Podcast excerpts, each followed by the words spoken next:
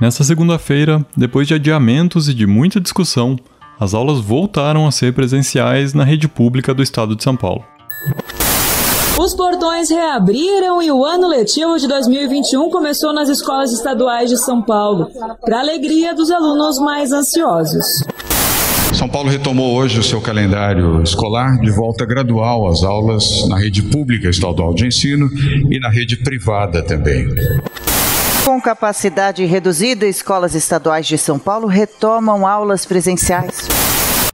A volta segue um protocolo de segurança estabelecido pelo governo paulista. Enquanto as cidades estiverem na fase amarela, as escolas vão receber só 35% dos alunos. O uso de máscara é obrigatório o tempo todo e nas salas de aula, as carteiras devem ficar a um metro e meio de distância uma das outras. Professores do grupo de risco não foram convocados para as aulas presenciais. Quem foi deve utilizar máscara e face shield em sala e seguir todos os protocolos de segurança básicos, como distanciamento social e limpeza das mãos. Especialistas dizem que é possível fazer uma volta segura se essas medidas forem respeitadas, e que ainda não dá para bater o martelo de que as escolas sejam focos importantes de contágio. Entre educadores e médicos, uma coisa é consenso: tanto tempo sem aulas presenciais tem causado danos à socialização e ao aprendizado de jovens e crianças. Mas pesa na balança o fato de a gente estar novamente em uma fase crítica da pandemia, com a campanha de vacinação ainda longe de acabar e um número alto de mortes todos os dias.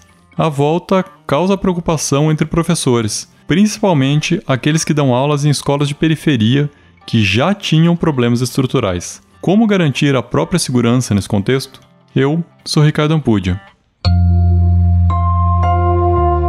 Opa, eu sou professor de História e Geografia da rede estadual de ensino aqui de São Paulo.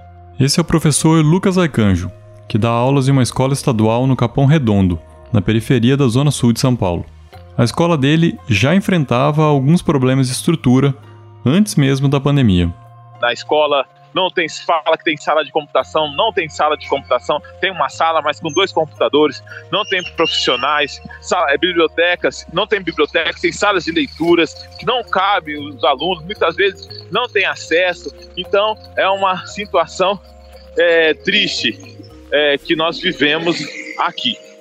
Ele foi designado para lidar com as questões tecnológicas dos alunos e dos professores nesse novo momento uma espécie de mediador e solucionador de problemas de acesso dos estudantes e dos colegas. Como as escolas vão funcionar com uma lotação máxima, o Estado deve misturar aulas presenciais e online na jornada dos alunos. A proposta é que essas aulas híbridas, né, ela seja feita simultaneamente. De que forma? Eu dando aula para os 10 alunos em sala e outros alunos em casa assistindo a mesma aula e eu simultaneamente tirando a dúvida desses alunos em casa e dando aula para esse aluno é, presencialmente, para os outros 10. Isso aí fo foge da realidade. Segundo ele, o governo prometeu que até março a escola vai estar equipada para dar essas aulas híbridas e simultâneas. Na semana passada, o Lucas esteve na escola e descobriu que. No momento não tem nada.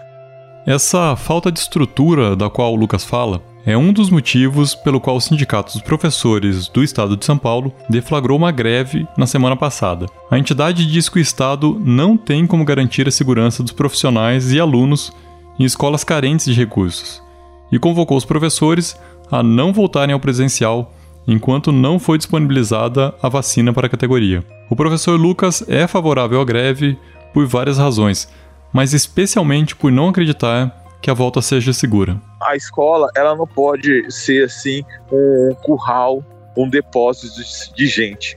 Para que esses alunos seja assistido, tem que haver um respaldo, um suporte do Estado para que esse aluno seja assistido. Como eu posso acreditar num Estado que foi omisso até hoje, que no passar de mágica ele está todo preocupado com o meu aluno, com a assistência dele?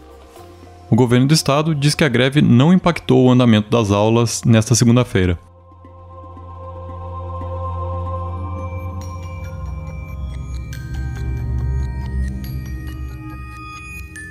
A gente tem tratado de desigualdade educacional nessa temporada do Folha na Sala. E também tem falado aqui, em episódios mais curtinhos como esse, sobre a rotina dos professores na pandemia. Desta vez, os temas se cruzaram. O medo do professor Lucas Arcanjo é compartilhado também por pais de alunos e pela comunidade escolar nas escolas de periferia que reabriram nesta segunda-feira. No Jardim São Savério, a Escola Estadual Dr. Álvaro de Souza Lima não reabriu. Não entrou, as crianças não entrou na, na aula, não começou. Chegou merenda hoje para a escola, mas é, não entraram nas aulas. Não tem condições de as crianças entrar, que não tem água, e sala de aula, falta sete salas de aula, tá sem luz. Essa é a Fátima dos Santos. Ela faz parte da Associação de Moradores do Jardim São Savério, uma comunidade na zona sul de São Paulo, quase na divisa com São Bernardo e Diadema.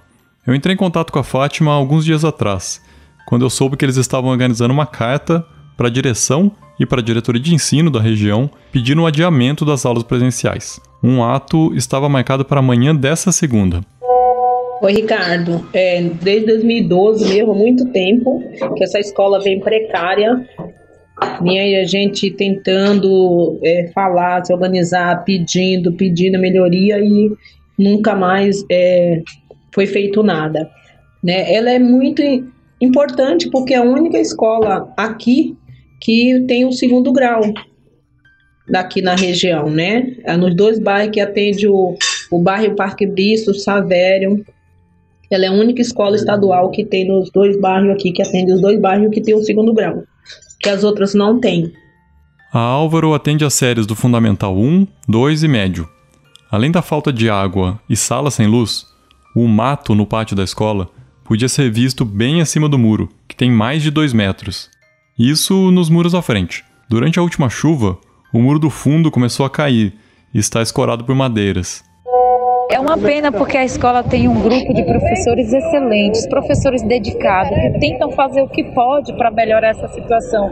Mas, infelizmente, não depende só dos professores, não depende só dos gestores. Essa é Evanilda da Silva Capelão. Ela é moradora do São Savério e mãe de um aluno de 7 anos. Ela participou do protesto na porta da escola pela manhã. Temos a gestão, a direção, a coordenação, são excelentes, nota 10. Mas essa, essa parte da, da limpeza, essa parte dos cuidados, a escola realmente está meio abandonada. É uma pena, porque a escola merecia ser melhor.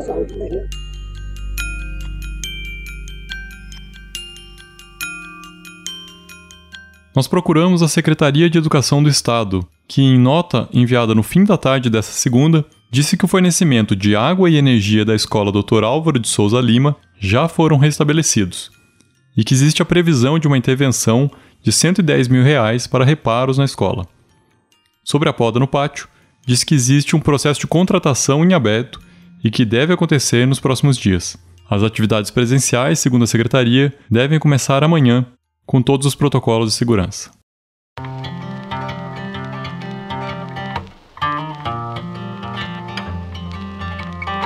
Esse foi o Folha na Sala, o podcast da Folha para professores em parceria com o Itaú Social. Esses episódios especiais sobre a rotina dos professores na pandemia vão ao ar às terças, a cada 15 dias, em todas as plataformas de podcast ou no site da Folha. Neste episódio, usamos áudios da Band, TV Cultura e Jovem Pan. A coordenação do podcast é de Fábio Takahashi e Magé Flores. A edição de som é de Stefano Macarini. Te vejo na próxima. Tchau! Para tecer uma educação de qualidade é preciso entrelaçar bons fios. O Polo, ambiente de formação do Itaú Social, valoriza os saberes, o diálogo e a troca de experiências. Conheça mais sobre o Polo em polo.org.br. Itaú Social.